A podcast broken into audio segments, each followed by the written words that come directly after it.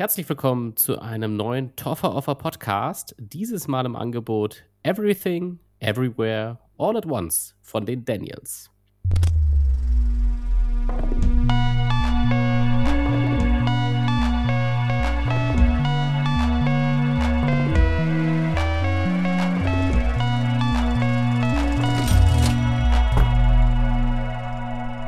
Und dieses Mal spreche ich über einen Film, auf den freue ich mich schon richtig, richtig lange. Und ich bin sehr froh, dass ich nicht alleine über diesen Film reden muss, sondern ich habe ihn extra angefragt. Er ist zurück. Arthouse Tobi ist wieder am Start. Hallo. ja, ich glaube, es ist ein, ein, sehr passender Film, auch dass wir darüber reden, gerade mit deinem Image, das du hier bekommen hast, Arthouse Tobi zu sein. ähm, glaube ich, es ist sehr passend, dass wir über diesen Film reden. Ähm, ich werde kurz vielleicht abstecken für die Leute, was ist das hier, worüber reden wir, äh, wie immer. Ähm, ja, es ist auf jeden Fall ein Film. Wir reden nicht wieder um das, über eine Serie. Vor zwei Folgen gab es ja auch mal was über eine Serie wieder zu hören. Everything, Everywhere, All at Once ist ein Film aus den USA von ja, meinem Lieblingsstudio, muss ich einfach sagen. Ich glaube, das Thema hatten wir auch schon öfter. A24 hat diesen Film released. Und ich freue mich schon ewig drauf und hatte schon zwischendurch Sorge, dass ich ihn hier nicht sehen kann. Aber er hat es jetzt auch in unsere kleine Stadt geschafft. Hurra. Und ähm, ja, ich hatte richtig, richtig Bock drauf. Und vielleicht muss man schon eine Sache vorweg erklären für die, für die Hörer. Ja, wieso sage ich äh, den Titel des Films und dann sage ich ja immer den Regisseur und sage Daniels und sonst nichts. Äh, das ist nicht eine Person, die einen Künstlernamen hat wie Cher, sondern tatsächlich ist es ein Regieduo und das sind zwei Leute mit dem Namen Daniel. Und der erste heißt Daniel Kwan und der zweite heißt Daniel Scheinert und die machen einfach schon ganz lange zusammen ihre Projekte.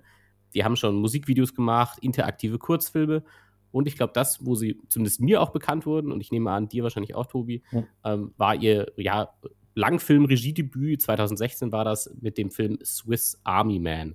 Und das, man kann eigentlich nur kurz sagen, worum es in Swiss Army Man geht, und dann ist euch schon klar, worauf ihr hier einstellen müsst. Denn Swiss Army Man ging um ja, eine Leiche, die nicht so richtig tot war, gespielt von Daniel Radcliffe, Harry Potter himself, ähm, der ja als Schweizer Taschenmesser im Grunde für einen anderen einsamen Menschen fungiert und ja unter anderem zum Jetski umfunktioniert wird und was nicht alles. Das war die grundlegende Prämisse von Swiss Army Man. Und die beiden Daniels haben sich wohl gedacht, ähm, ja, wir müssen ja jetzt auch nicht, ähm, ja, kon äh, konservativer werden in unserem Storytelling. Ja. und dementsprechend, ähm, ich habe es versucht, ich habe ich hab heute kurz überlegt, wie fasse ich den Film zusammen. Und äh, du kannst da gerne äh, was hinzufügen, denn ich habe mir einfach nur aufgeschrieben, in Everything, Everywhere, All at Once geht es um eine ältere Frau namens Evelyn, und eigentlich versucht Evelyn nur, ihre Steuern für ihren Waschsalon korrekt einzureichen. Ja. Das ist die grundsätzliche Geschichte dieses Films. Ähm, es geht dann letzten Endes aber um so viel mehr, um einen ja universenüberspannenden Kampf um Liebe, Vergebung, ja, und letzten Endes um unser aller Existenz. Ich glaube, so viel mehr kann man gar nicht sagen. Ja. Ähm, es ist ein sehr wirrer Film an vielen Stellen und ja, vielleicht einfach mal so der Ersteindruck, äh, wie ging es dir? Du hast ihn ja vor mir schon gesehen. Mhm. Ähm, wir haben dann gestern kurz gequatscht, aber gar nicht, äh, vorgestern äh, nicht allzu viel, ähm, damit wir alles uns für den Podcast aufsparen. Ja. ja also Was war ich, dein Ersteindruck? Also mein Ersteindruck war, es ist wirklich alles auf einmal und oft auch gleichzeitig. Ähm, sehr ja. überbordend auf jeden Fall. Der momentan im Kino am besten oder beste Multiversumsfilm definitiv. Oh, Shade Richtung Marvel. Sorry. ähm, ich fand ihn tatsächlich relativ großartig. Mhm. Etwas zu lang, mhm. teilweise etwas zu unfokussiert am Anfang und am Ende.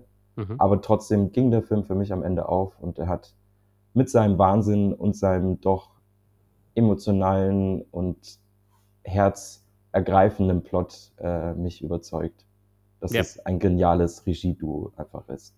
Absolut, ich glaube auch. Und das ist, glaube ich, auch, was man klar sagen kann. Also, es, es, ist auf jeden Fall ein emotionaler Film und eben es geht um ganz, ganz viel. Und also, letzten Endes geht es um ein paar Individuen und deren Leben, aber das Ganze eben, was der Film als grundsätzliches Konzept einfach voraussetzt, aber trotzdem auch noch genügend erklärt, äh, das Multiversum. Du hast es schon angeschnitten, das ist jetzt gerade in aller Munde mit den Marvel-Filmen, die jetzt in, in den letzten Filmen dieses Thema immer mehr aufgreifen, Parallelrealitäten, Multiversen eben.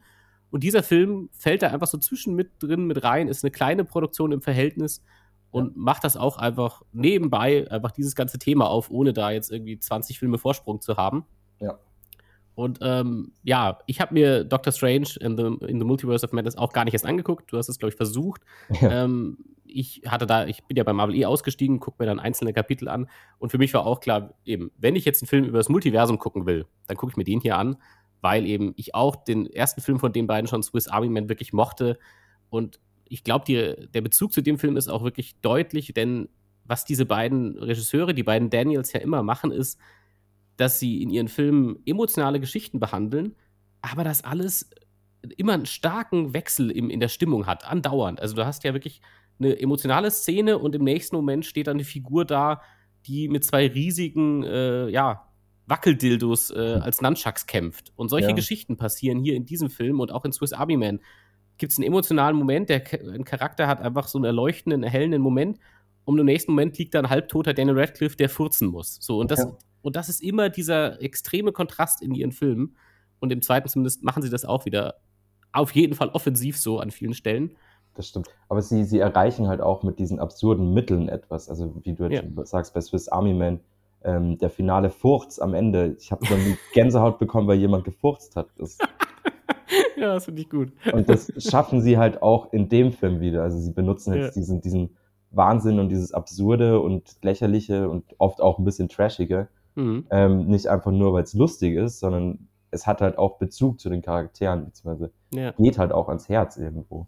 Das ist eben das, was ich auch immer so faszinierend finde, dass sie es trotzdem schaffen, dass sie diese Waage halten, weil du könntest auch albern werden und dann irgendwann passiert es einem als Zuschauer, dass man einen Film halt nicht mehr ernst nehmen kann. Dann sagt man, ja gut, jetzt habt ihr so oft zum Beispiel selbstreferenziell irgendwas gemacht oder auf der Metaebene mit dem Zuschauer kommuniziert. Jetzt irgendwann bin ich emotional aus dem Film raus. Und das macht ja. dieser Film per Definition ja auch irgendwo. Es gibt jetzt nicht so einen direkten Wink in die Kamera, wenn ich mich richtig erinnere. Aber äh, allein des Themas wegen Multiversum und eigentlich ist alles bedeutungslos, weil irgendwie gibt es ja tausend Varianten von uns allen. Ja. Trotz all diesem, ja, dekonstruierenden und all diesem, eigentlich ist ja alles wurscht, eben hat das einen emotionalen Kern, der auch nie verloren geht, meiner Meinung nach. Ja aber ich würde dir zustimmen in deinem ersten Eindruck. Ich war auch, also ich war auch super hyped und, hab, und der Film ist auch super gehyped, so in der Filmbuff-Szene, sage ich mal. Und die ersten 20 Minuten dachte ich kurz, oh, eventuell ähm, kann ich hier gar nicht mit dem Hype mitgehen oder es gar nicht nachvollziehen. Weil die ersten 20 Minuten sind so ein bisschen standardisiert, habe ich den Eindruck. So. Ja. Also da der checkt der Film einfach viele Boxen ab von Filmen, die wir schon kennen. Also generell merkt man, dass die Daniels äh, hier, das sind sehr deutliche Referenzen zum Beispiel an Matrix äh, gegeben, also eben dieses, hey, du musst dir klar werden, dass, dass hier irgendwie mehr hinter den Kulissen vorgeht als nur deine Realität und das, was du wahrnimmst. Und all das ist sehr offensichtlich am Anfang. Und dann gibt es ein paar coole Kampfszenen am Anfang und man denkt sich, ja gut, das ist schon alles richtig, richtig toll gemacht, aber es ist nichts Neues. Es ist nichts, ja. wo ich sage, okay, habe ich noch nie gesehen oder so, sondern der Film bleibt so die ersten, ich würde echt sagen, 25, fast 30 Minuten sehr in so einem Schema F, in so einem Muster. Und dann bricht er endlich auf. Und wenn er aufbricht, dann ist es wirklich, ja, ich würde sagen, wie so eine emotionale Achterbahnfahrt. So. Also ja. im Sinne von, alles ist schwerelos und du hast überhaupt keinen Bezug mehr zu irgendwas. Und es hat auch nicht so eine klare lineare Story, würde ich fast behaupten. Ja, wie wird, also ja, da hast du recht. Entschuldige. nein, nein, das hast du, das hast du absolut, ja, also ich meine, die, die Story ist schon irgendwo linear erzählt, aber sie ist halt auf so vielen verschiedenen Ebenen erzählt gleichzeitig. Ich meine, ja. man erlebt irgendwie gleichzeitig, wie sich diverse Leute versuchen, Gegenstände in den Po zu schieben. Ja, und gleichzeitig sieht man irgendwie zwei Steine im Grand Canyon sitzen, die sich emotional, emotional sehr, sehr tief über ihre Gefühle unterhalten. Ja. Ähm, ja, das ist, ist, alles. Es ist einfach er hat jetzt sehr, überhaupt nicht übertrieben. Das ist exakt, das sind Dinge, ja. die in diesem Film passieren. So es ist einfach sehr, sehr viel. Es ist einfach, es ist einfach alles auf einmal und das gleichzeitig. Und es geht auf am Ende. Ja. Glaub, das eben, also ich würde auch sagen, selten ein so passender Titel. Also das, ja. man hat wirklich das Gefühl, man wird wirklich wie so eine Welle, du wirst wirklich überschwemmt mit, mit Inhalt und mit, also mit, mit, mit, mit Gedankengängen und mit dementsprechend auch visuellen Ebenen. Aber irgendwie, also man kann dem Ganzen, finde ich, folgen, aber ich, deswegen meine ich nicht so klassisch linear, weil es ist nicht so, dass man sagt, ah, okay, also jetzt gerade jetzt bleiben wir beim Beispiel bei Matrix vielleicht, weil es gerade so gut passt. Der Charakter lernt am Anfang, hey, hier gibt es noch eine weitere Ebene über deine Realität hinaus und äh, du musst dich jetzt entscheiden, wie du damit umgehst und dann kriegst du ein Training und dann lernst du das alles und dann, keine Ahnung, kriegst du deinen Love Interest, äh, ja. Trinity und äh, du hast so eine klassische Struktur in Matrix, so wie der Film abläuft und was die emotionalen Schwerpunkte sind. Und ich finde halt Everything Everywhere All at Once verweigert sich dem relativ früh. Also eben nach so einer halben Stunde ist das alles eigentlich aus dem Fenster geworfen und man sagt einfach, ihr kennt jetzt die Figuren und ja. ihr müsst jetzt grundsätzlich, haben wir euch erklärt, wie die Figuren zueinander stehen und jetzt, jetzt ballern wir einfach mal raus. Ja, let's have fun. Ja, also voll, also so wirkt es wirklich. Und dementsprechend auch die Schauspieler sind für mich der erste große Pluspunkt an diesem Film, neben der Regiearbeit natürlich. Ähm, Evelyn Wang, so unser, heißt unsere Hauptfigur, wird von Michelle Yeoh gespielt. Ähm, ist wahrscheinlich so ein Name, den viele Mainstream-Kinogänger gar nicht so jetzt auf dem Schirm haben, den Namen, aber jeder hat, glaube ich, Michelle Yeoh schon mal irgendwas gesehen. Ob das jetzt äh, Tiger and Dragon war damals vor, vor vielen Jahren. In den Marvel-Filmen ist sie ja witzigerweise sogar in zwei Rollen, habe ich dann nochmal jetzt nachgeschaut.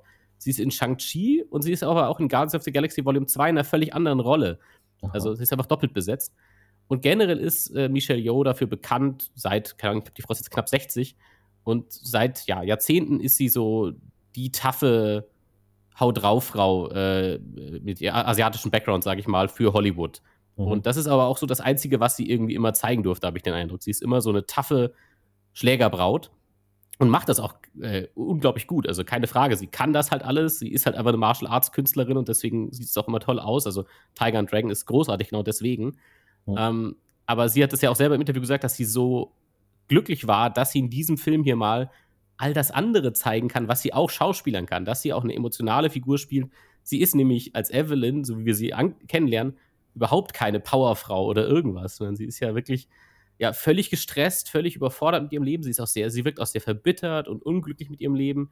Ähm, ihre Tochter ja hat sich eigentlich geoutet als lesbisch. Sie scheint damit gar nicht gut umzugehen und das versucht das von dem Opa der Familie, also ihrem eigenen Vater, versucht sie das auch so zu verheimlichen und was, was sie eigentlich auch erstmal gar nicht sympathisch wirken lässt. Erstmal denkt man sich, ja, ah, so, so ja, alteingesessene ja, Boomer-Generation oder vielleicht späte Boomer-Generation. So wirkt sie, finde ich, am Anfang vor allem auf, auf uns als Zuschauer. Ja. Aber trotzdem halt frustriert. Man kann, also man sympathisiert trotzdem schon mit ihr, aber, aber findet nicht alles gut, was sie da so von sich gibt oder wie sie sich gibt, auf jeden Fall. Es ist kein Standardcharakter, das auf jeden Fall nicht. Und zwischenzeitlich, also ich war dann auch so, warum bist du so gemein zu, zu deinem Mann? Mhm. Ich meine, im Film findet sie raus, dass sie in dem Multiversum, also in dem Universum, in dem wir quasi sie kennenlernen, mhm. ähm, äh, die schlechteste Version von sich selbst ist. Ja, das ist auch ein hartes Statement. So, du bist einfach die Zero. Und, du bist ja. so wenig gut, deswegen bist du ja. geeignet für diese, den Plot dieses Films. Und es ist halt, also es bricht alles auf diese, bricht sich alles auf diese eine Entscheidung ab, wo sie dann eben bei ihrem Mann bleibt, glaube ich, soweit ich das Erinnerung habe. Ja. Und ja. der kriegt so viel ab, obwohl er, also ich meine, er kriegt so ein bisschen Redemption dann am Ende, aber während dem Film wird er so als Loser dargestellt, so als erbärmlich und traurig und er hat ihr Leben zerstört und alles Mögliche. Und er mhm. tut mir so leid, weil er wirklich nur alles richtig machen möchte. Ja, Waymond, also ihr Mann Waymond Wang, ähm, auch einfach ein super toller Charakter. Also ich mag jeden Charakter in diesem Film. Übrigens, der Schauspieler ist Shorty aus Indiana Jones. Alter, ich wollte es dir auch, die, ich dachte, du hast es auch nicht nachgeschaut. Ich war so mindblown gestern. Ich habe das gestern gelesen mhm. und dachte mir, ich bin völlig fertig. Also Waymond Bang, gespielt von Ke Hui äh, Kwan. Ich kenne den Schauspieler auch wirklich gar nicht. Und eben, wenn ihr Indiana Jones und der Tempel des Todes gesehen habt, da spielt er, dass er als Kind neben Harrison Ford zu sehen. Und daher kenne ich ihn auch nur. Und ich habe ihn auch gestern nicht erkannt, weil er ist halt jetzt, keine Ahnung, an die 60 oder keine Ahnung, oder vielleicht ist er auch nur 50. Auf jeden Fall ist er als ein erwachsener, älterer Mann mittleren Alters mindestens. Und man hat ihn auch mhm. nie wieder gesehen. Ich habe dann nachgeschaut, er hat dann auch wenig Rollen danach noch gemacht. In die Goonies war er noch und dann hat er eigentlich sich stark auf Hintergrundarbeit als Stunt-Koordinator und so konzentriert. Und jetzt gilt das so ein bisschen als sein Comeback in dem Film als Ehemann von, von Michelle Yeohs Figur. Und er ist halt so liebevoll und es ist halt so im Nachhinein, jetzt wo ich es weiß, erkenne ich ihn auch. Ich finde, er sieht auch gar nicht, also man erkennt ihn immer noch eigentlich, wenn man weiß, wie, man, wie er als Kind aussah. Aber das war auch so ein, so ein Fun-Fact, wo ich dachte, den droppe ich dir, aber du hast es auch gewusst. Ja, das natürlich. hat mich so fertig gemacht. Das hat mich so gekillt, als ich das im Nachhinein gelesen habe.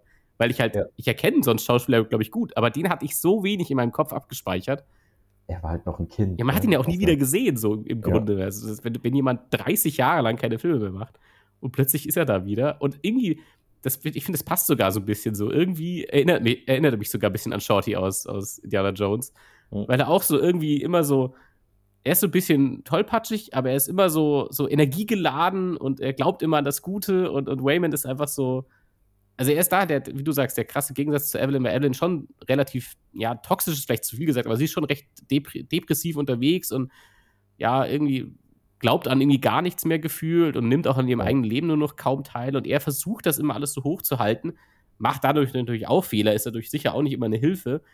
Aber wie du sagst, er tut einem eigentlich die ganze Zeit leid am Anfang, denkt sich, oh Mann, äh, und irgendwie versucht sie auch alles so auf ihn zu fokussieren, so als sie rausbekommt, hey, eben, es gibt ein Multiversum und in jedem anderen Universum geht es mir besser, in jedem, wo ich nicht mit Waymond zusammengekommen bin und mit ihm ein Kind ja. gekriegt habe und sonst was. Und das ist halt so, er ist so der Buhmann in ihrer Gleichung, äh, denkt sie halt. Sie denkt, alles hängt an ihm. Ähm, und ja, letzten Endes geht es darum, also, dass die beiden eben, die haben einen Waschsalon und dann gehen sie äh, ja zur IRS, zu, ja, so ein Teil des Finanzministeriums in den USA.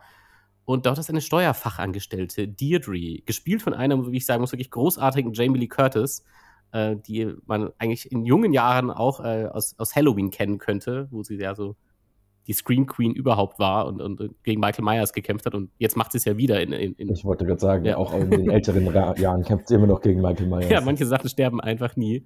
Und eben, ja, und deswegen. Michael Myers zum Beispiel. Ja, eben. Und Jamie Curtis ist für mich deswegen auch gar nicht so die, als große Schauspielerin abgespeichert, weil ich kenne sie eigentlich nur aus Halloween und ich weiß noch, äh, True Lies mit Arnold Schwarzenegger fand ich tatsächlich damals sehr witzig. Auch sie fand ich da sehr gut. Aber ansonsten habe ich wenig Bezug zu ihr. Und sie, glaube ich, hatte auch zwischendurch eher so eine Phase, wo sie nicht mehr so bekannt war. Da hat sie dann, glaube ich, angefangen, Werbung für Joghurts zu machen, Actimel oder sowas in der Art. Hm. Ähm, in den USA zumindest, bei uns glaube ich nicht. Und jetzt ist sie so ein bisschen zurück, eben auch mit den Halloween-Filmen. Und hier finde ich sie so großartig, weil sie auch so völlig uneitel ist. Und als diese ja. Steuerfachangestellte, es reicht schon das Outfit von ihr und ihr Blick und man hat schon komplett im Kopf, was für ein Mensch das ist.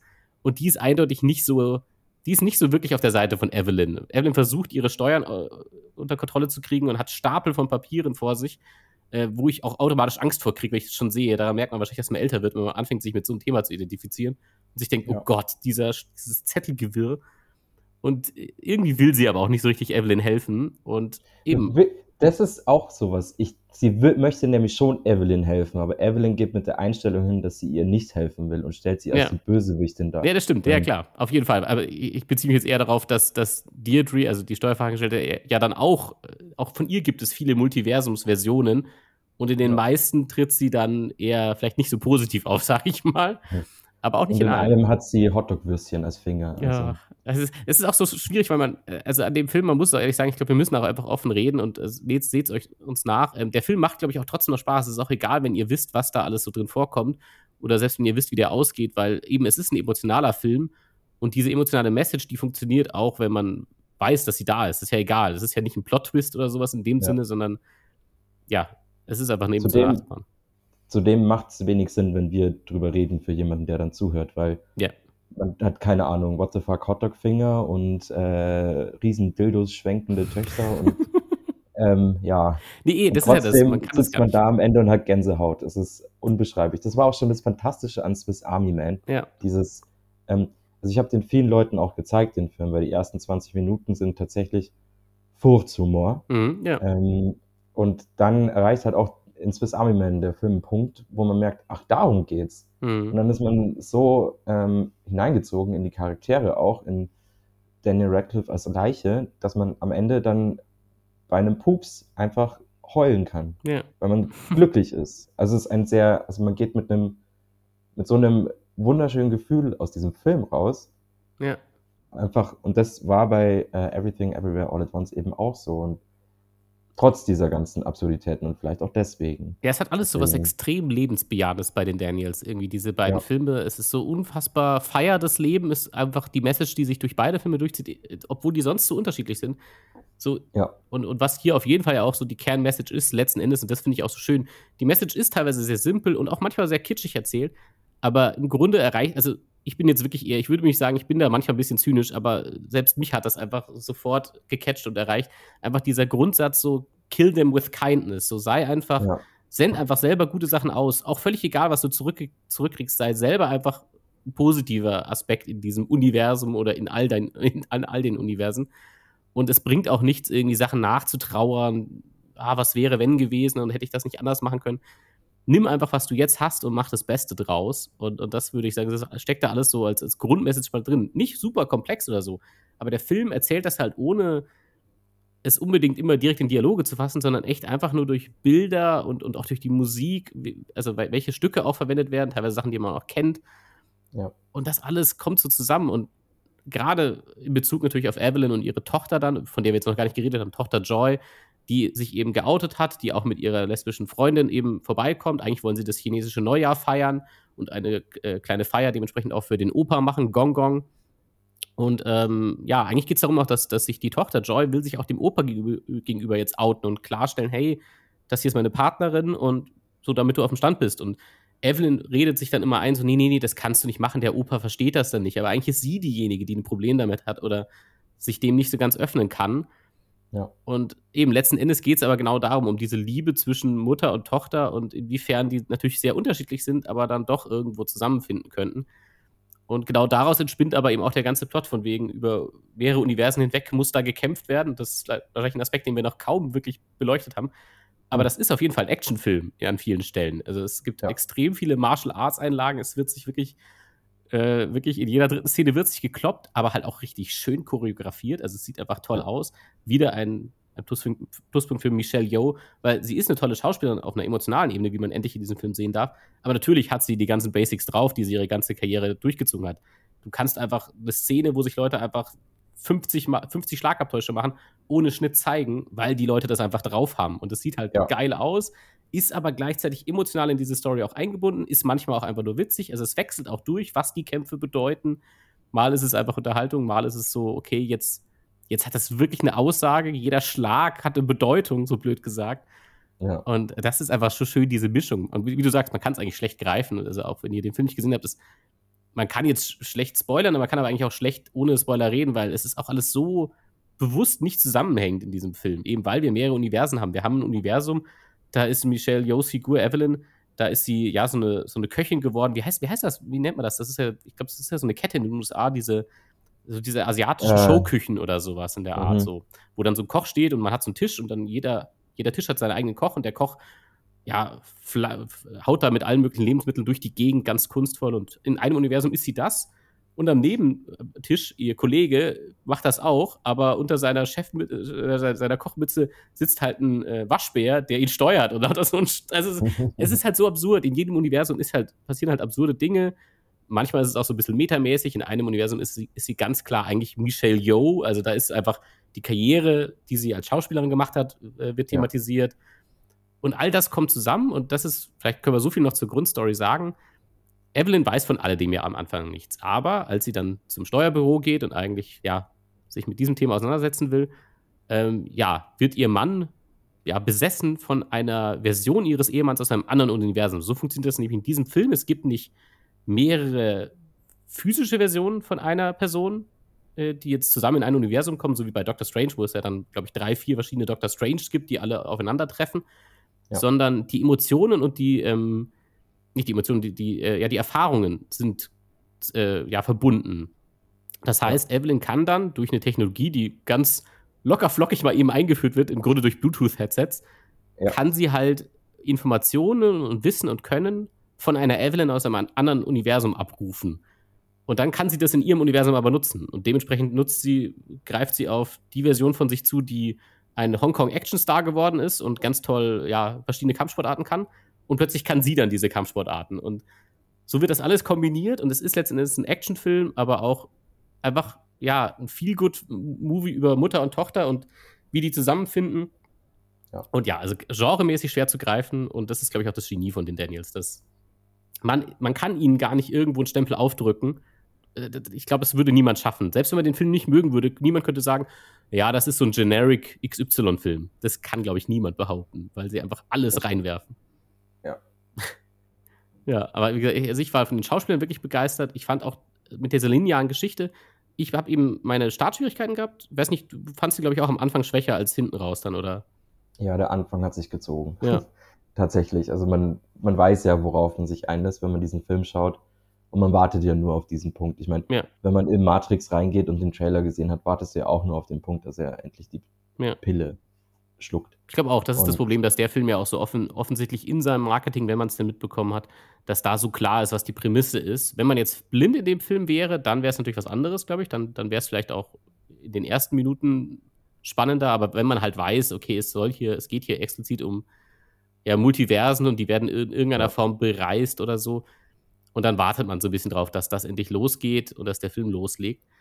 Aber eben, dachte, war auch nicht sicher nach diesen ersten 20 Minuten so, ob ich dann mit dem Tonwechsel komplett klarkomme. Aber es funktioniert einfach so gut, dass man ja. eigentlich, ja, wie so ein Kaleidoskop, muss man echt sagen. Und überall siehst du nur Fragmente, aber es passt irgendwie dann doch alles zusammen. Ich könnte jetzt was nicht man, komplett. Was man teilweise ja auch sieht, nur Fragmente. Ja. Also, äh, so wird es ja eingeführt, dieses, dieses, also das muss man übrigens auch noch sagen, der Film ist visuell einfach hervorragend. Ja, nee. Spielt mit so vielen Mitteln, die aber so gut funktionieren und die man so jetzt vorher in der Art und Weise auch noch nicht gesehen hat. Also sehr, sehr originell, ja. wie ich denn jetzt. Ähm, und ja, wie du schon gesagt hast, die ganzen Kampfszenen. Ähm, hervorzuheben ist die Gürteltaschen-Kampfszene. Ja, ja das, das erinnert halt an die ganzen Jackie Chan-Filme, wie der mit Absolut. einem Zahnstocher, weiß ich nicht, irgendwelche Leute vermöbelt. Auch optisch, ne? Ähm, also er ist ja auch hier, Waymond, ja. äh, ist ja auch so angezogen, so wie so ein klassischer Jack, Jackie Chan-Charaktere äh, in den es Early sieht 90s. Aus wie Jackie Chan, Absolut, ja, ja mit, diesem, mit dieser beigen Hose und so, also so ja. richtig basic. Ja, Nee, absolut. Das ist hervorragend. Also je mehr ich jetzt über diesen Film rede und äh, dir auch jetzt so ein bisschen zuhöre, ja. desto mehr fällt mir wieder von dem Film ein, was ich einfach schon vergessen habe, weil es einfach so viel war. Es ist so super viel. Man kann das auch gar nicht. Also ich habe das auch gemerkt. Ich habe vorher noch mal den Trailer geguckt und habe, als ich den Trailer geguckt habe, gesehen, ah ja, stimmt. Und das alles war ja auch noch da drin, weil es ist, es ist genug ja. Stoff für drei Filme da. Aber es fühlt sich komischerweise, obwohl man jetzt das argumentativ vielleicht gar nicht erklären kann, für mich fühlt es sich nicht vollgestopft an im Sinne von, oh, das war irgendwie too much oder sowas, sondern weil, weil diese, ja. diese emotionale Linie, die zieht sich durch von Anfang bis Ende. So, mir ist immer klar, worum es geht. Auch wenn, wenn ich zwischendurch ja verschiedene Versionen von einer Person kennenlerne aus verschiedenen Universen und dementsprechend ja potenziell gar keine Bindung zu denen haben sollte, aber dieser emotionale Kern, der wird am Anfang einfach auch sehr klar erklärt, muss man sagen. Also Waymond, ja. Ähm, also Evelyns Ehemann aus einer anderen Welt, erklärt das auch alles recht eindeutig, ist so Mr. Exposition am Anfang. Ja. Und dann ist aber einfach klar, das muss ich mir merken und alles andere ist ja wie, wie eine Achterbahn. Du kriegst deinen Bügel übergestülpt und bist festgeschnallt und dann kannst du einfach lo loslassen. Also dann, du, du wirst schon mit durchgezogen. Und so ist es hier mit dem emotionalen Kern. Wenn man den greifen kann und den auch nachvollziehen kann, dann funktioniert der Rest auch einfach für einen, weil alles andere baut immer, versucht immer daran anzudocken. Ja. Ja. Wobei es auch einige Sachen gibt, die ich jetzt nicht verstanden habe. Nee, die will ich jetzt, glaube ich, tatsächlich nicht weiter eingehen, aber. Nee, auf jeden äh, Fall. Also ich könnte dir niemals äh, Szene für Szene diesen Film nacherzählen, selbst wenn ich ihn in Slow Motion da vor mir hätte, ja. weil es gibt einfach Sachen, die sind komplett wirr und ja. die hab, werden nicht erklärt. Ich habe, also, obwohl es einem, glaube ich, sehr, sehr deutlich erklärt worden ist, habe ich tatsächlich das Konzept des schwarzen Bagels nicht ganz greifen Same, können, same. Ist bei mir das Gleiche. Ich habe das auch nicht so richtig verstanden, so von wegen, irgendwie ist der Bagel alles, aber auch das Nichts und, also ja, ich weiß schon, es klingt für Leute wieder weird, wenn wir von dem schwarzen Bagel reden, aber Leute, es macht alles Sinn, wenn ihr den Film guckt. Der schwarze Bagel ja. ist ganz wichtig und auch die Hotdog-Finger und, und also. Ja, ich schwöre euch, ich schwör euch, ihr bekommt Gänsehaut, wenn Jamie Lee Curtis an den Hotdog-Fingern von äh, jemand anderes lutscht. 100 Prozent versprochen. Obwohl wir uns ja eh beide einig sind, dass natürlich, also für mich, oder ich glaube für dich war es auch der emotionalste Moment in dem Film, ist eine Stelle, in dem der Film plötzlich vollkommen ruhig wird und eben, es geht um zwei Steine und die sitzen irgendwie in so einer Art, weiß ich nicht, in so einem Valley oder so, oder, oder eher auf dem Valley, äh, gucken ins Tal ich runter. Ich hätte gesagt Grand Canyon. Genau, so. Grand, das, das ist der Begriff, den ich gesagt Grand, Grand Canyon. So sieht's aus. Das sind einfach zwei Steine und die können nicht mal auditiv miteinander reden. Wir sehen dann einfach nur Untertitel, was sie gerade sagen. Und auf den Augen sind Googly Eyes, Wackelaugen aufgeklebt. Und das ist die emotionalste Szene des Films, würde ich sagen. Ja. Und das sagt schon alles so, weil, also, weil ja. die so andere Arten finden, diese Daniels, um, Emotion, um emotionale Stories. Die, die Story an sich wäre ja Standard, aber sie finden so unterschiedliche ja, Gefäße für diese, ja. für diese Emotionen. Und das macht es einfach immer so unterhaltsam bei denen. das stimmt. Es ist einfach sehr, sehr interessant erzählt. Ja. Sehr, sehr unterhaltsam auch und halt trotzdem. Äh, ja, du hast schon recht. Es sind, Im Grunde sind es keine allzu tiefgreifenden, bewegenden, ähm, emotionalen äh, Motivationen, die die Charaktere haben. Aber durch die Art und Weise, wie es erzählt wird, wird das Ganze einfach viel tiefer, weil sie es halt mit ihren Bildern irgendwie schaffen, dass man irgendwie Gefühle fühlt, die man gar nicht wusste, dass man die jetzt wirklich hatte. Ja. ja.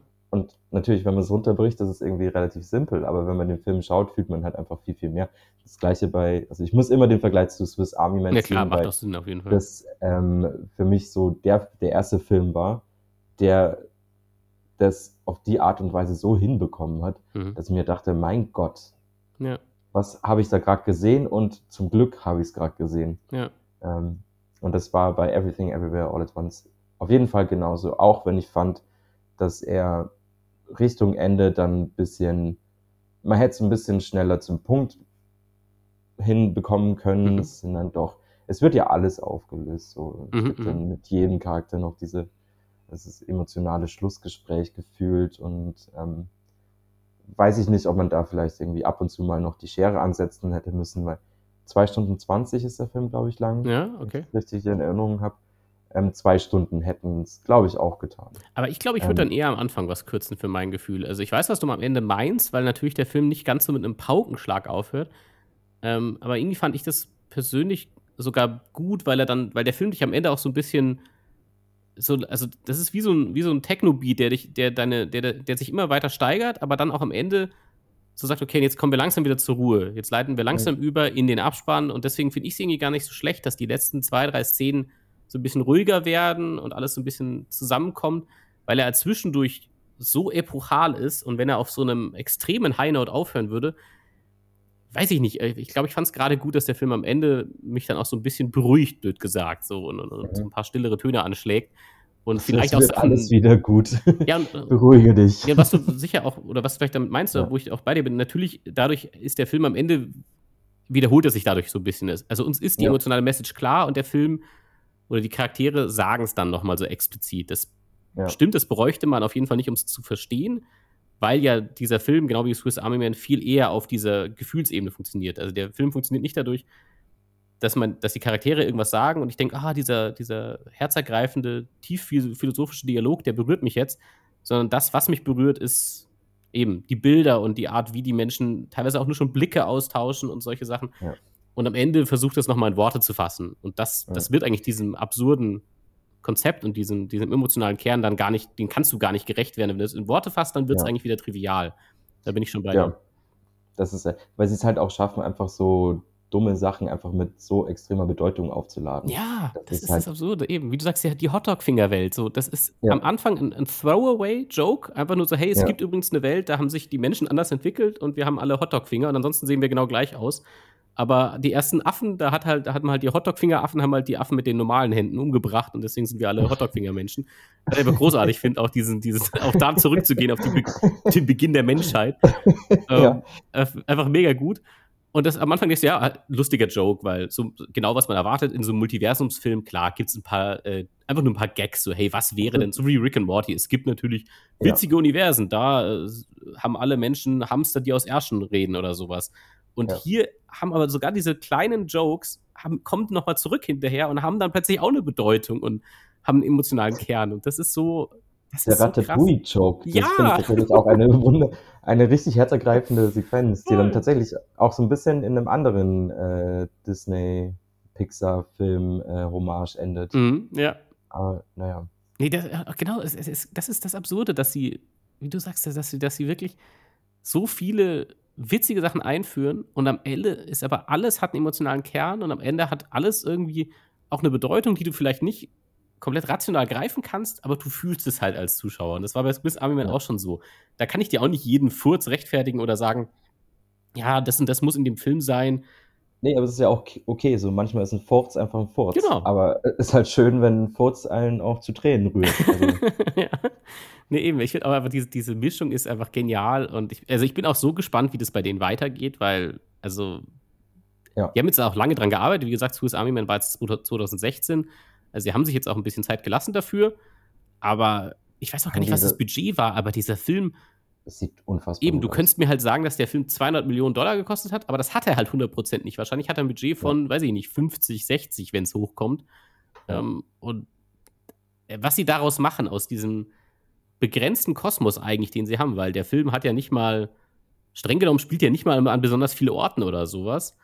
Äh, wenn man jetzt wirklich ja. sagt, welche, in welchen ja, Szenerien passiert irgendwas und die Charaktere tun da wirklich was, dann sind wir zwischen sehr viel in diesem Steuerbüro oder in dem Waschsalon, aber am Ende geht es eben um alles und der Film bringt es aber auch so rüber. Es wirkt nicht so, als wenn ich am Ende ja nur so einen kleinen Einblick bekommen hätte, sondern ja, ja, wie du eingangs gesagt einfach hast, es ist einfach alles, alles. und gleichzeitig und, und ja. dieses Feeling wird super gut rübergebracht. Und vor allem ist auch ein Film, den man auf jeden Fall öfters anschauen kann, wenn man ja. jedes Mal vor allem, ich glaube auch, wenn man weiß, was, worauf man sich wirklich jetzt einlässt, wenn man den Film schon gesehen hat, hat man nochmal einen ganz anderen Blick und sieht, sieht viel, viel mehr. Ja. Deswegen glaube ich, ist es auch nicht so schlimm, wenn wir da teilweise über die Inhalte reden, weil der Film ja. eben auf einer Ebene funktioniert, die nicht davon abhängig ist, dass man sagt, ah ja, jetzt weiß ich schon, dass es irgendwelche Hotdog-Finger-Leute gibt. Nee, aber, aber, aber das ist wirklich so ein klassischer Film, deswegen glaube ich, komme ich immer auf Achterbahn zurück. Du musst es selbst erleben. Das kann dir jemand ja. nacherzählen und kann dir sagen, ja, da gibt es da eine Rechtskurve und da machst du ein Looping. Aber ja. das ist nicht dasselbe, wie wenn du selber den Looping erlebst. Und das ist hier wirklich so ein Film, den muss man selber erlebt haben. Und dann fühlt sich der nochmal ganz anders an, als alles, was dir jemand darüber erzählen könnte. Da hast recht. Ja, ja aber wie gesagt, ich finde die Schauspieler auch alle toll. Ähm, also eben äh, auch die Tochter, die kannte ich jetzt auch gar nicht. Äh, die Joy, äh, Stephanie Sue spielt sie. Noch nie gesehen irgendwo. Bin auch gespannt, wo man die nochmal sieht. Ich war, ich war ein bisschen überrascht, ähm, warum äh, Aquafina nicht die Tochter spielt. Ich oh finde, Gott, das wäre auch sehr gut gewesen, stimmt. Oder? Also ich, ich, also ich weiß nicht warum, aber ich finde, die Rolle schien so ein bisschen auf Aquafina zugeschnitten. Aber du kommst äh, nicht auch mit der Vorbelastung von Farewell, ne? Das ist ja Natürlich, eben. Farewell, ich fand auch, also ich finde Aquafina einfach großartig. Ja. Farewell ist einer meiner liebsten Filme überhaupt. Mhm. Fand ähm, ich auch ähm, super. Ich will übrigens die Leistung der, der Schauspielerin hier jetzt, die, die Tochter mhm. Stephanie Husu. Ja, Husu, ja. Husu, ja. ja ähm, nicht herabwürdigen. Sie spielt trotzdem großartig. Ja. Aber es scheint so, als hätten sie, glaube ich, Aquafina ein bisschen gehabt. Also es hätte auf jeden Fall auch gut funktioniert. Also ich habe sofort vor mir, ja. wie es äh, Aquafina diese Rolle spielt. Äh, ja. Und auch der Opa, äh, James Hong, auch so, so das ja. ist auch so ein Legend Legendary Schauspieler, so der, der ist schon in tausend Sachen gewesen und jeder hat den schon mal irgendwo gesehen, ob jetzt in Blade Runner damals oder Big Trouble in Little, Little China, weiß ich noch, da war der Bösewicht. Ähm, also wenn man das Gesicht sieht, weiß man auch so, oh, den habe ich schon mal gesehen. Mhm. Und der spielt ja. den Opa Gong Gong, was ich auch den geilsten Charakternamen einfach finde. Ich weiß gar nicht, wofür das steht, ob das tatsächlich einfach Opa heißt oder ob das ein Name ist. Ich habe es nicht nachvollziehen können, aber einfach immer wenn dieser Name fällt, Gong Gong, finde ich einfach immer super. Ja. Und eben. Ich habe ich hab, ich hab ihn gerade gegoogelt und äh, sein Bild ist einfach er mit so einem Hut, der aussieht wie eine Reisschüssel. ja, James Hong hat einfach also. über die Jahrzehnte so viele weirde Sachen auch gemacht. Ich glaube, er macht auch viele Voice-Over-Sachen, also wo er mhm. animierte Charaktere spricht und so Zeug. Ah, hier in Rot ist er, also in Red, dem neuen Disney-Film. Ah, ja, okay, okay, den habe ich nicht gesehen. Ja. Nee, und auch, auch der ist, ist ja eigentlich so ein kleiner Nebencharakter, aber selbst der bekommt, noch am wenigsten, muss ich sagen, aber selbst der bekommt so eine emotionale Arc am Ende und, und, und es läuft auf irgendwas ja, hinaus. Also er wird schon auf, also er macht ja auch alles durch eigentlich. Ja, schon. Und am Anfang, glaube ich, rechnet man nicht so ganz damit. Also das hat mich ja. am Ende auch so ein bisschen irritiert, als er dann plötzlich auch in seiner alternativen Universumsversion daherkommt. Ja. Und ich so gar nicht mehr gecheckt, was ist jetzt los, warum ist jetzt der Opa auch noch involviert? aber wie du sagst, das, deswegen kann man diesen Film auch öfter gucken, weil es so viele Sachen gibt, die man wahrscheinlich beim ersten Mal einfach nicht sieht. Vielleicht auch schon von Anfang an so kleine Anspielungen. Also offensichtliches Ding sind ja zum Beispiel diese Wackelaugen, die von Anfang an schon mhm. irgendwie auf. Der Überall Ehemann Waymond klebt die immer ja. gerne auf Objekte, weil er sagt, hey, dann sehen die Objekte glücklicher aus und so. Und Oh, ah, Waymond, mein Herz, ja, wenn ich an die denke. Wirklich, ist so, Waymond ist so ein lieber Typ einfach. Es ist einfach, ah, wirklich. Selbst auf dem Baseballschläger klebt einfach die Wackelaugen, weil Oh, naja. Nee, herrlich. Guter Typ. Nee, und deswegen, und das, aber am Ende passt hier einfach fast alles. Wie gesagt, das Opening, so diese ersten 20 Minuten sind für mich auch ein bisschen zu slow. Wer, wird mich aber auch interessieren, wenn ich jetzt da nochmal sehe, ob es sich, sich jetzt für mich anders anfühlt, weil ich vielleicht, also vielleicht kann ich damit mehr anfangen jetzt und war aber ja. beim ersten Gucken so ein bisschen auf diesen glühenden Kohlen und dachte mir so, ja, ja, ich weiß jetzt schon, äh, hier ja. mit der Steuerberaterin da oder Angestellten so, können wir jetzt dann ja. zu dem Punkt kommen, den ich schon die ganze Zeit erahne. Um, ähm, den, um den Achterbahnvergleich nochmal äh, zu benutzen. weißt du, wenn du den Lüfthügel hochfährst und der dauert einfach ewig, weil genau, diese genau. Achterbahn einfach so verdammt hoch ist. Ja. Und du hast schon keine Lust mehr, weil du endlich über die Kuppel nach unten donnern willst. Ja. Aber es dauert halt noch, weil der Lüfthügel einfach ein bisschen langsam ist. Aber ja, das ist, glaube ich, auch, das, das hebt halt dann das danach nochmal hervor, diesen, diesen Wahnsinn, ja. was da eigentlich über einen hineinbricht, so dass halt das eigentlich eine normale Welt ist. Ja. Und ich finde auch die, also wie langsam so dieser Wahnsinn irgendwie eingeführt wird. Es ist ja nicht zack, boom, alles ja. auf einmal, sondern so langsam Stück für Stück. Und dann gibt es ja kein Halten mehr. Stellen genau, es, es, ist schon, deswegen meinte ich vorher aus diesem Techno-Beat so, so, es steigert sich langsam. Du merkst so, es werden immer mehr Beats per Minute. Ja. Und irgendwann hat es aber halt so einen Höhepunkt erreicht und dann ballert es dich halt komplett weg, ein paar Minuten lang oder halt in dem Film, ja. also im Verhältnis natürlich ein bisschen länger in dem Film. Und dann kommst du langsam wieder zur Ruhe am Ende. Aber wenn es auf diesem Höhepunkt angekommen ist, ist es wirklich so ein, ja, wie so ein Rausch. Also ist, glaube ich, auch ein Film, der extrem heftig wäre auf Drogen. Du, ich glaube, der macht dich komplett kaputt, weil du einfach gar nicht mehr folgen kannst und äh, ja. Ja. Aber dementsprechend so, so ist auch für nüchterne Menschen, glaube ich, so gut, mal schön, schön nachzuvollziehen, wie, wie sich ein Rausch vielleicht anfühlt. So. Also, das also je nachdem, was für Drogen man nimmt. Ich wollte gerade sagen, ja. Naja. Aber ja, ich fand es einfach großartig. Aber eben, schön, dass er dir auch gefallen hat. Äh, es gibt natürlich Leute, die sagen, so bester Film ever und sowas. Da bin ich jetzt nicht das, ganz dabei. Das ist immer so ein bisschen. Also, das fand ich auch. Also, es ist ein wunderschöner Film und jeder sollte sich den mal anschauen, weil ich glaube, für jeden ist tatsächlich was in diesem Film dabei. Ja. Ob man jetzt, äh, keine Ahnung, existenzialistische Dramen mag oder mhm. einfach nur stupide Trash-Komödien. Mhm. Es ist wirklich für allen was dabei und jeder kann sich dabei was rausziehen. Ja. Ähm, aber der beste Film aller Zeiten, also ich verstehe, wenn man aus dem Film rauskommt und erstmal, wow, Hype ist, mhm. aber dann so nach ein paar Stunden kommt man so runter und merkt, ah ja. Mh. Ich glaube, das ist ein Film, wo ich schon selber gut nachvollziehen kann, dass er für unterschiedliche Menschen unterschiedlich viel bedeutet. Also allein schon ja. aufgrund der Thematiken, die im Film angesprochen werden, wo ich einfach weiß, da kann ich vielleicht gar nicht mich so reinfühlen, wie es jemand anders könnte, weil, weil ich das zum ja. Beispiel nicht kenne, diese Lebensrealität. Also ich denke auch, dass es, es kann auch gut sein, dass es für, für asiatische Menschen einen anderen Kontext hat, einfach, weil es ja auch ein bisschen um diese Kultur geht und auch darum eben, wie vielleicht in der asiatischen Kultur, in manchen asiatischen Kulturen mit gewissen Sachen umgegangen wird. Also ja. schon offensichtliches Beispiel eben wie wird mit, mit, mit Homosexualität umgegangen? Ist das nochmal anders in der asiatischen Community und solche Geschichten? Und das kann auf jeden Fall alles sein, dass, dass da Sachen drin stecken, die ich gar nicht greifen kann, die ich vielleicht auf der Oberfläche benennen kann, wie jetzt, ja. aber den emotionalen Kern kann, der wird sich mir gar nicht erschließen, weil ich einfach nicht diese Lebensrealität erlebt habe. Ich würde es in dahingehend, äh, glaube ich, vergleiche ich das immer so ein bisschen mit Moonlight, weil Moonlight ja bei mir auch nicht ganz so reingehauen hat, aber ich immer anerkennen konnte, hier steckt halt viel drin, dass ich vielleicht nicht ganz so greifen kann wie jemand, der ja mehr damit in seinem echten Leben ja, ja. verbindet.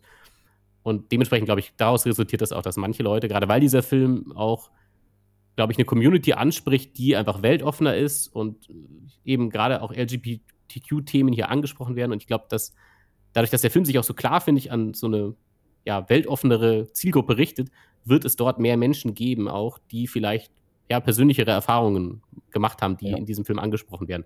Was ja dementsprechend auch so interessant ist, weil ich das nicht von den Daniels weiß, ob die selber in irgendeiner Form da groß ich weiß von denen Ich weiß von denen ungefähr gar nichts. Ja. Also wirklich. Ich weiß, dass die mal mit YouTube angefangen haben, aber sonst. Genau, dass die weirde Filme. Ich habe irgendwas jetzt auch, das gucke ich mir jetzt auch die Tage mal an. Sie haben auch irgendeinen so interaktiven Kurzfilm gemacht. Da gibt es irgendwie ein paar mhm. Millionen Arten, glaube ich, den Film zu gucken, weil du immer wieder ja, Sachen ändern kannst und, äh, und so.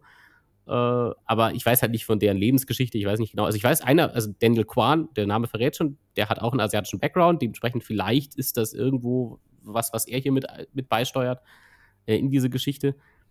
Aber dementsprechend, ich kann schon verstehen, dass es für manche Leute deutlich mehr bedeutet, als es für mich tut, aber auch für mich bleibt halt ein emotionaler Kern, wie ich gesagt habe, den, den, dem ich mich nicht verschließen kann und der einfach so schön ist und und gleichzeitig ja. aber nicht so kitschig daherkommt, dass man sagt, nee, ja, das ist jetzt so, das wirkt geheuchelt oder so. Das überhaupt nicht. Es wirkt immer, ja, im Englischen genuine. Also es wirkt immer ehrlich und aufrichtig, wenn dieser ja. Film ein Statement macht zu sowas. Und ja, deswegen hat er einfach für mich so gut funktioniert. Und, und es ist auch ein Film, muss ich sagen, ich habe ihn jetzt vor zwei Tagen gesehen, bei dir ist, glaube ich, schon ein paar Tage mehr her. Aber ich ja. habe auch in den zwei Tagen andauernd an irgendwas gedacht. Also das, es, ist, ja. es ist genau heute eine Woche her. Ja. Puh, wir haben ein wöchiges. Und das ist für mich immer ein gutes Zeichen, wenn ein Film bei mir nachhalt und ich so oder so, selbst wenn ich sage, okay, es war nicht der beste Film aller Zeiten, aber es gibt ja. Sachen, wo ich mir denke, ja, irgendwie, er, er, hat so ein bisschen, dadurch, dass er so, so eine allgemeine Aussage über das Leben macht und über eine Lebensphilosophie, dadurch finde ich, wirkt er auch so nach. Und ich glaube, da geht er auch ein bisschen in, in, fast schon in Kritik oder in Kontrast mit anderen Kultfilmen, die er ja irgendwo auch referiert. Also auch Matrix, wo das alles so ein bisschen nihilistischer ist. Ja. Generell ist es ein sehr antinihilistischer Film, so der, der sagt, hey, also gerade jetzt in Bezug auf unsere Welt, so, auch wenn es einen Haufen Scheiß in unserer Welt gibt, der unfassbar frustrierend ist und wo man sich fragt, wieso, wieso kriegen wir das nicht auf die Reihe und diese Ohnmacht. Ja. Und trotzdem sagt dieser Film zu alledem so, irgendwie geht schon weiter und jetzt äh, einfach nicht aufgeben, bitte. So, irgendwie so, das hinterlässt er und vor allem natürlich in dem Charakter von Wayman auch, also der das so schön immer wieder anspricht. Ach, ja.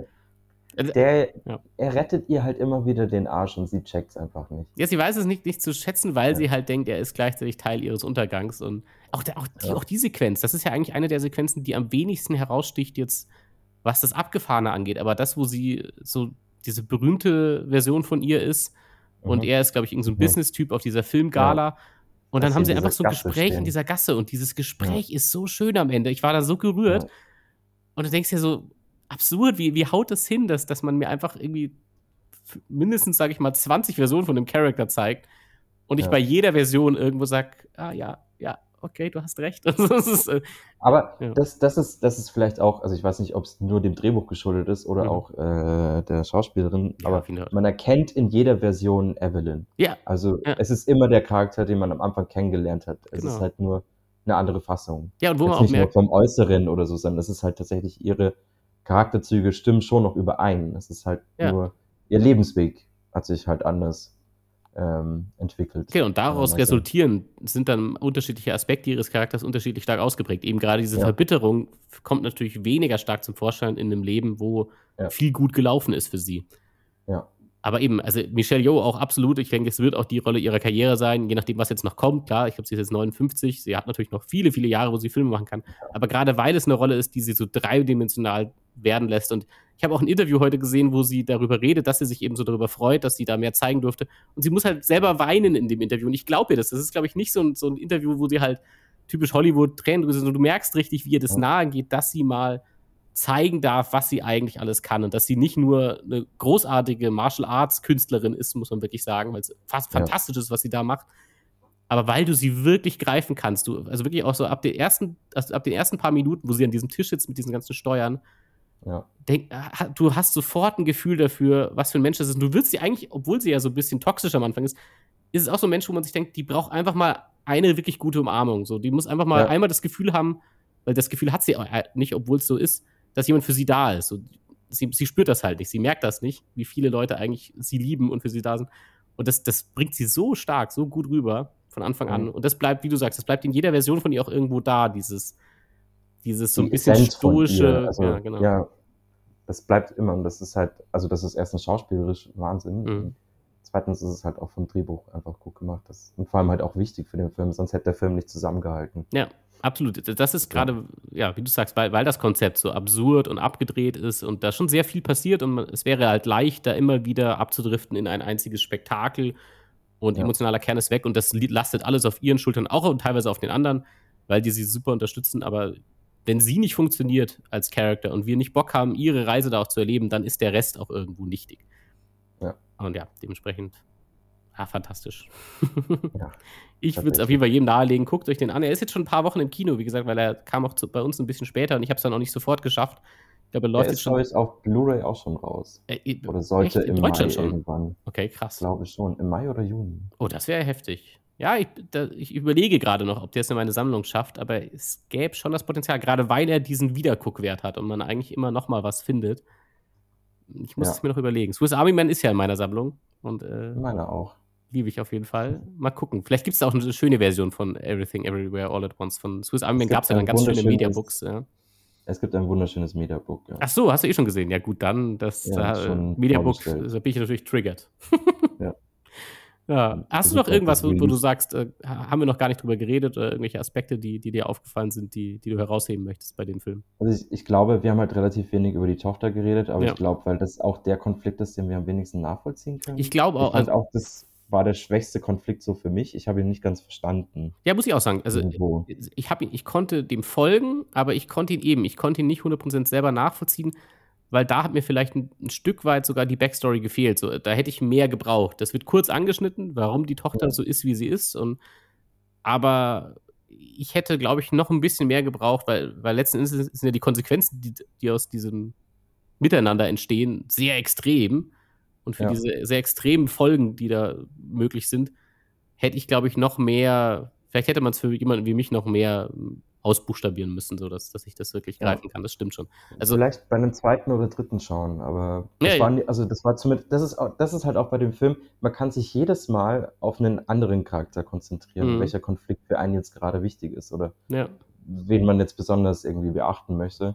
Und vielleicht war für mich beim jetzt ersten Mal gucken einfach der Vater so im Mittelpunkt.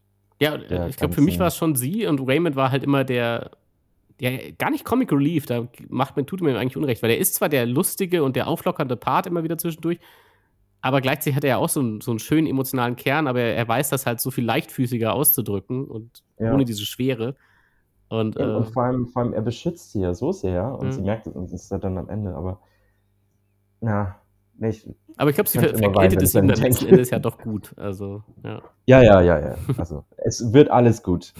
Everything, everywhere is gonna be alright. Ja. Schön gesagt. Ja, ja ich habe da auch nichts hinzuzufügen, Leute. Ähm, guckt euch den Film an. Wenn ihr Bock auf Kino habt, wie gesagt, ich kann es verstehen, wenn man nach wie vor nicht so ganz sicher ist, ob man ins Kino gehen will. Ich aber auch jemand, der abgewartet hat, dass er eine sehr leere Vorstellung erwischt. Aber es ist ein Film, der, der, den es wert ist zu unterstützen, weil das sind wirklich, das sind Special-Sachen so. Das ist nicht ein Film, so oder so kann man, das, unterschreibe ich, da gebe ich euch Brief und Siegel drauf. Das ist nicht ein Film, wie ihr ihn schon mal irgendwo gesehen habt. Das denkt ihr vielleicht in den ersten 20 Minuten, wie ich auch. Und dann macht der Film 100% irgendwas, was ihr noch nie irgendwo gesehen habt das hat auch Swiss Army Man geschafft. Und ähm, ja, wenn man sich die Filme von, wenn man das allein schon selber lobenswert findet oder toll, dass Leute wirklich noch richtig kreative Stimmen haben und auch die Möglichkeit dazu, das muss man ja auch betonen. Ist jetzt vielleicht ja. nicht der Film, der für alle gemacht ist, weil er ist eindeutig, weiß nicht, ab 16 wahrscheinlich, denke ich mal, also von der Art, wie, wie explizit er dann doch ist an manchen Stellen, würde ich annehmen, dass er vielleicht ja, zumindest er eben ja. dementsprechend hat er schon mal nicht die Möglichkeit von allen gesehen zu werden. Er spricht auch nicht auch bewusst nicht alle Leute an glaube ich, auch wenn seine Message eigentlich so universal, äh, universell wichtig wäre.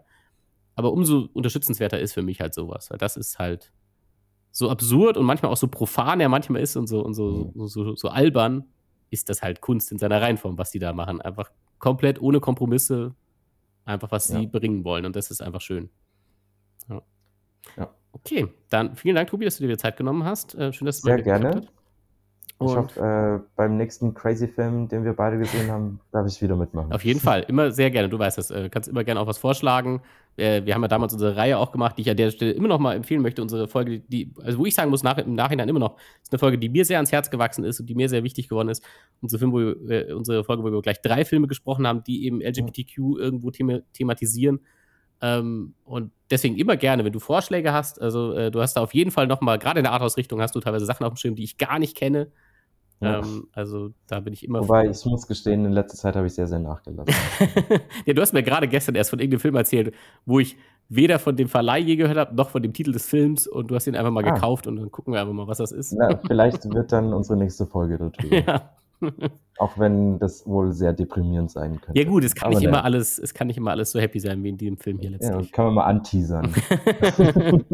ja, cool. Okay, dann äh, vielen, vielen Dank äh, an dich, Tobi, und vielen Dank an unsere Zuhörer mal wieder. Und dementsprechend äh, bis zum nächsten of Podcast. Macht's gut.